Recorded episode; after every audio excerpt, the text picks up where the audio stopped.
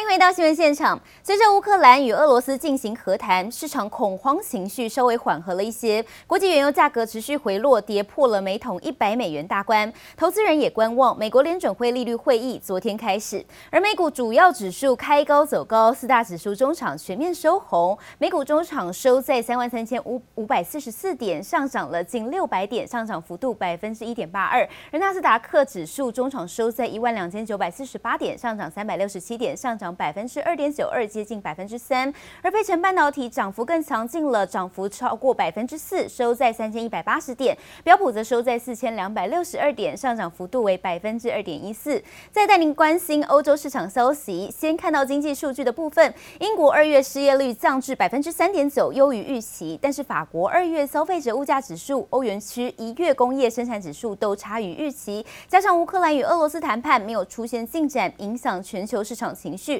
德法股市尾盘跌幅收敛，中场小跌作收。可以看到德国股市收在一万三千九百一十七点，下跌幅度百分之零点零九。法国股市收在六千三百五十五点，下跌幅度百分之零点二三。The same flight for double. Wow. And then my husband's flight was three times. 美国民众抱怨机票涨翻天，由于乌俄冲突导致燃料成本暴增，但旅游需求大幅复苏，航空公司丝毫不担心调涨票价。Delta and Virgin Atlantic CEOs, in part, uh, which both with these, this commentary from both of them at a conference helping to drive those Deltas, uh, that Delta stock price, said they were seeing little impact on bookings or cancellations for transatlantic flights following Russia's invasion of Ukraine. 市场同时关注国际原油价格延续跌势，西德州原油与布兰特原油价格双双掼破每桶一百美元大关，从近期的高点大幅回落。投资人评估乌俄情势可望缓解，以及中国疫情升温冲击原油需求。That basically encourage investors to be very, very careful with these commodities markets when they go parabolic because easy come, easy go. This was the high in crude oil, WTI, $130 per barrel. Guess what? If we close at current levels, crude oil will be in a bear market. 经济数据方面显示，美国通膨仍在升温。美国二月生产者物价指数 PPI 年增率达到百分之十，符合预期，首度飙升至两位数，创有纪录以来最大增幅。不过月增率百分之零点八，略差于预期。Producer Price Index for the month of February, the headline month over month up eight tenths of one percent. That is, of course, not as high as the nine tenths expected. If you remove food, energy, and trade, well, that is up two tenths as well, and that is definitely a well moderated number, uh, one third also, because we're expecting up six tenths for both the X's, X food and energy, X food, energy, and trade. 主要因为油价以及食品价格暴涨，导致美国通膨恶化。美国联准会利率会议在即，市场高度关注联准会主席鲍尔的谈话。节目由黄一豪综合报道。 美国二月通膨年增率创下四十年来新高。美国总统拜登把这个高通膨归咎于乌俄战争，认为是俄罗斯总统普廷开战才导致能源价格居高不下。而联准会昨天召开为期两天的决策会议，至少将升息一码，但是市场也担忧了太快收紧货币政策可能会引发经济衰退。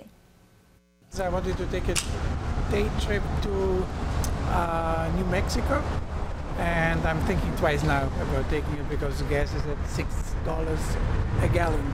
油价物价涨翻天，美国通膨续创新高，民众看紧荷包，消费心态转趋保守。美国总统拜登却把高通膨怪到俄罗斯总统普丁身上。The market anticipated prices went up, and then Putin invaded. Make no mistake, the current spike in gas prices is largely the fault of Vladimir Putin. It has nothing to do with the American Rescue Plan. 通膨已经演变成拜登政府最主要的经济问题之一。联准会誓言打通膨，本周几乎笃定将宣布升息一码。但乌俄战争打乱全球经济，市场也高度关注联准会将如何抑制通膨，又不引起市场动荡。I think the signaling will be very open-ended. I, I don't necessarily think that they're going to commit themselves to a series of hikes, but I think uh, the rhetoric, the rhetoric is going to be such that inflation risks are just greater right now than growth risks. I think what they're going to indicate is a, a lot of prudence about not moving so far and so quickly as to throw this very fragile situation into a recession. 高通膨类股轮动下，股神巴菲特旗下波克夏海瑟威展现出防御型股票的地位。虽然前两年表现都落后大盘，今年在大盘表现低迷下，波克夏股价逆势上涨百分之十，显示股神宝刀未老。被誉为女股神的伍德则表现失色。Well, Cathie Wood has been the center of criticism for many months now. Her flagship ETF, the ARK Innovation Fund, is down more than 60% from its peak in February 2021. 反向做空方舟创新的 ETF。去年底推出以来，已经上涨将近百分之百，短短四个月股价超车 ARKK，创下新里程碑。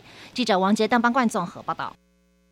港股连日杀声隆隆，周二收盘狂泻千点，可以看到恒指的部分中场是收在一万八千四百一十五点。科技股成为重灾区，包括了阿里巴巴、腾讯等大型的科技股都重挫了超过百分之十。专家就分析，短期跌势要看见收敛，除了等待西方制裁的疑虑消散，中国的疫情也必须尽快获得控制。嗯。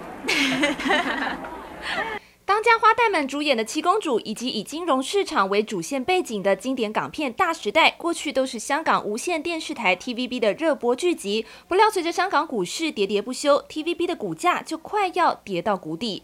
财讯传媒董事长谢金河更是有感而发，在脸书发文细数 TVB 从二零一一年宏达电创办人王雪红入股后，股价一度飙升至六十二点九港元，但连年亏损下，股价已经跌掉九成，徘徊在四点三港元附。以王雪红百分之二十六的持股计算，等于惨赔五十七点八亿港元，相当于台币两百一十亿。而中国及香港股市近期的恐慌性杀低，专家也点出三大关键因素：俄乌战争所引起的这个地缘政治的关系，是美国的一些啊拉黑中国企业的一个举动会有发生。自己监管的部分哦，针对这个。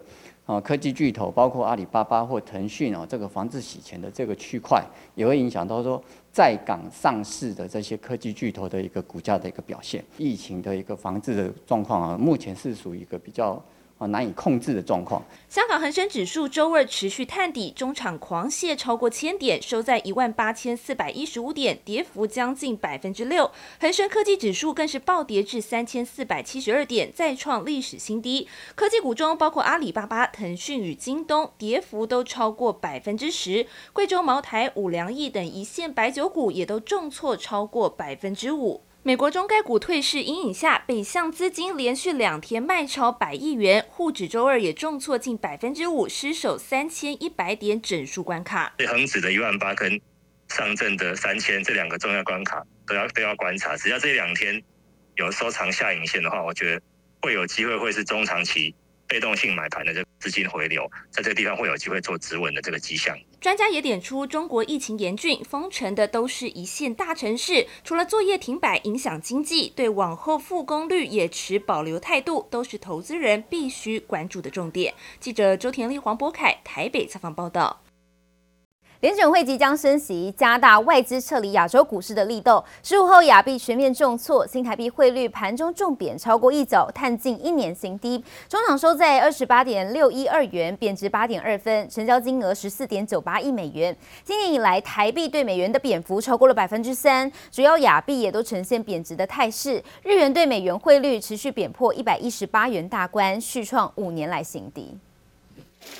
美国联准会、台湾央行利率决策会议即将陆续召开，在高通膨阴霾、乌俄战争与升息等不确定因素下，市场资金再度流向美元，新台币汇率不断破底，近期一举贯破二十八点五元关卡后，十五号续贬，盘中重贬超过一角，贯破二十八点六元关卡，中场收在二十八点六一二元，贬值八点二分。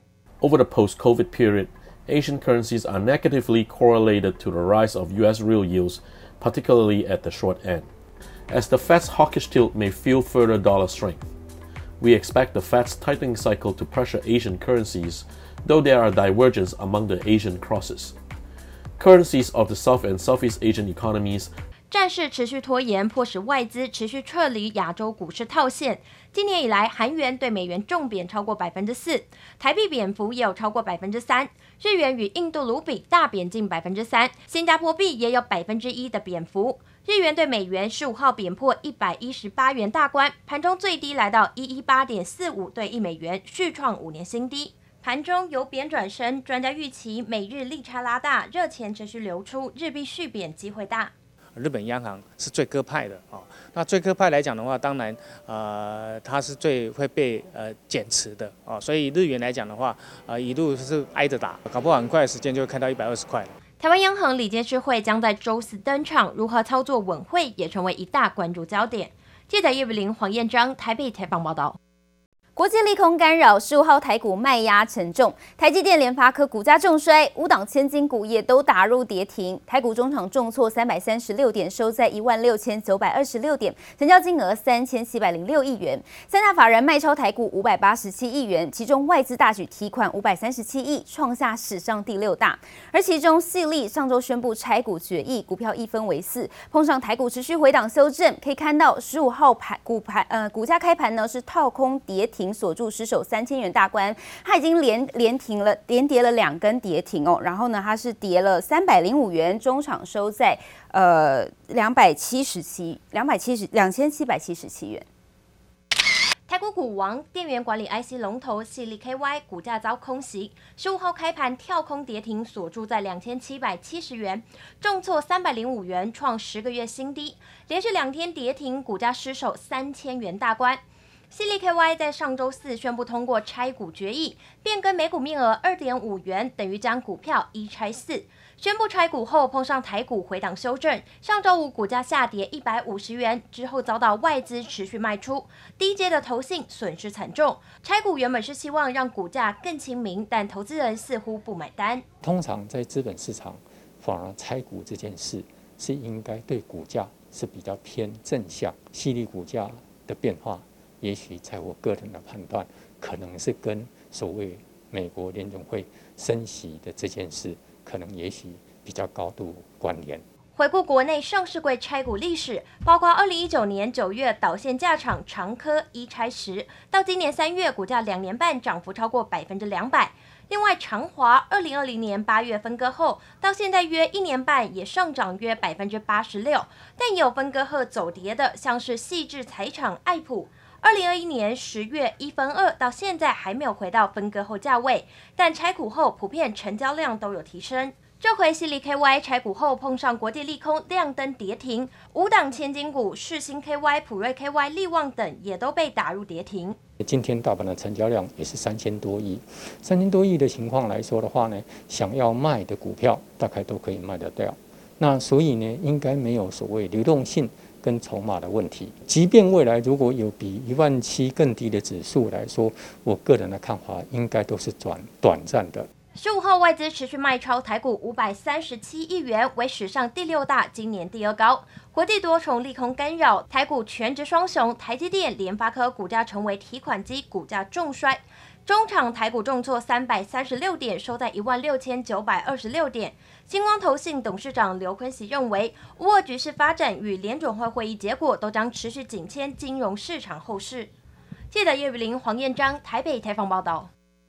长荣海运破天荒大减资，长荣昨天董事会决议拟现金减资六成，股东会同意后，最快第三季完成，每股将退回六元的现金，加上每股将配息十八元，合计今年股东每股可以拿回二十四元。长荣去年获利为两千三百九十亿元，年增百分之八八百八十八百八十，毛利率达百分之六十一点六，每股纯益为四十五点五七元，每股净值也跃升至六十一点七六元。总经理谢慧全昨天在法说会开场白。就透露乐观的心情，点出了五大观点：第一，市场需求大于供给；第二，欧美今年有较高的合约价；第三，塞港持续，班轮准点率低压抑正常运能供给；第四呢，美西码头工会合约谈判预期不会顺利进行；第五，预期乌俄战争不会拖太久，正面乐观看待海运景气，并以十四个字来注解：疫情塞港仍持续，运价愈小不容易。谢慧全幽默地表示，要看一个公司业绩好不好，看经理人睡得好不好就。知道，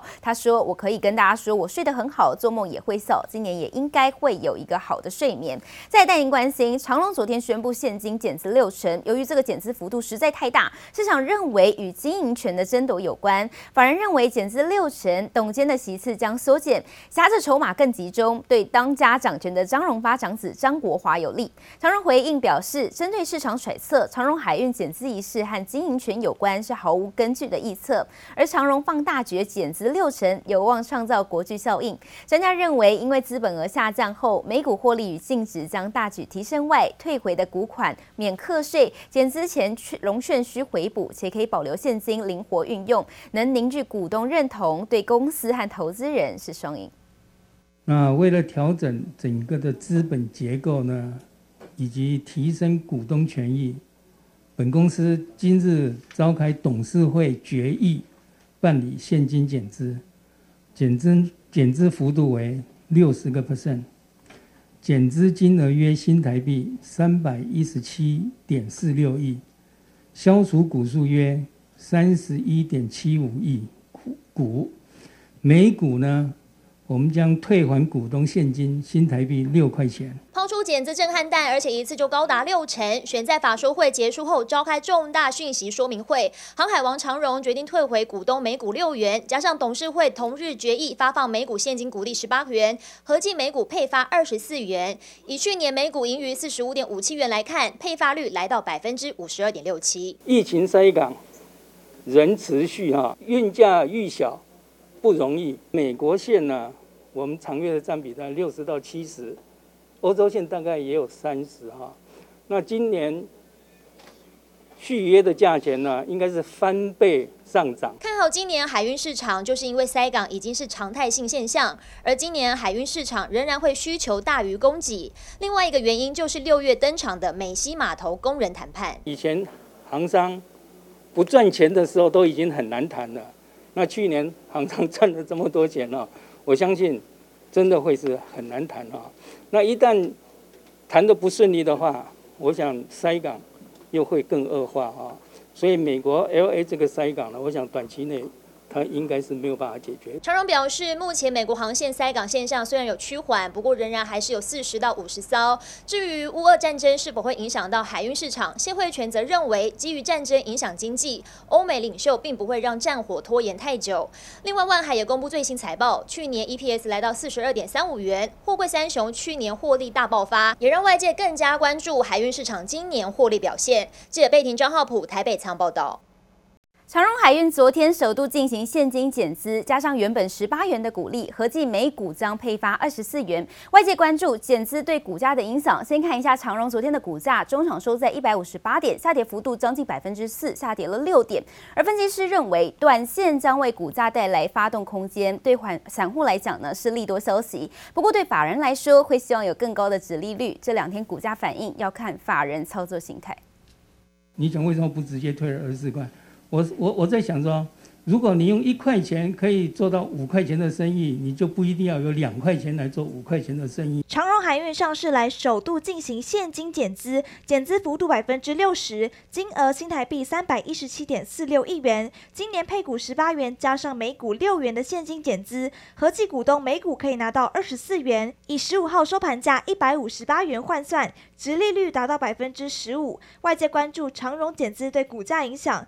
分析师认为，短线题材将为股价带来发动空间。在一般的散户，我觉得是可以立度来解读；但在法人部分的话，我觉得他们可能会要求，就是有更高的一个所谓现金的值利率。明后天这个消息面的反应的话，主要应该还是要看到法人他们的一个操作的心态。分析师指出，现金减资政策对公司来讲是下了一手好棋，股本变小有助于 EPS 提高，美化财报；对大股东来讲也有避税效用。而长荣明年将迎来董监改选大战。减资让中小型股东可能会因为股数不够，大股东就能对股权有一定程度掌握。而分析师预期在庆祝行情之后，要看原物料的资金流。对这个股价更有利的是这个资金流的部分，因为这个目前因为这个俄乌的这个战火还没有平息，所以资金。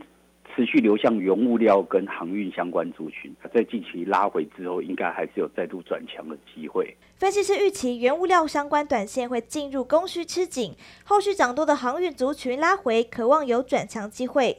记者刘志柔、乔大龙台北采访报道。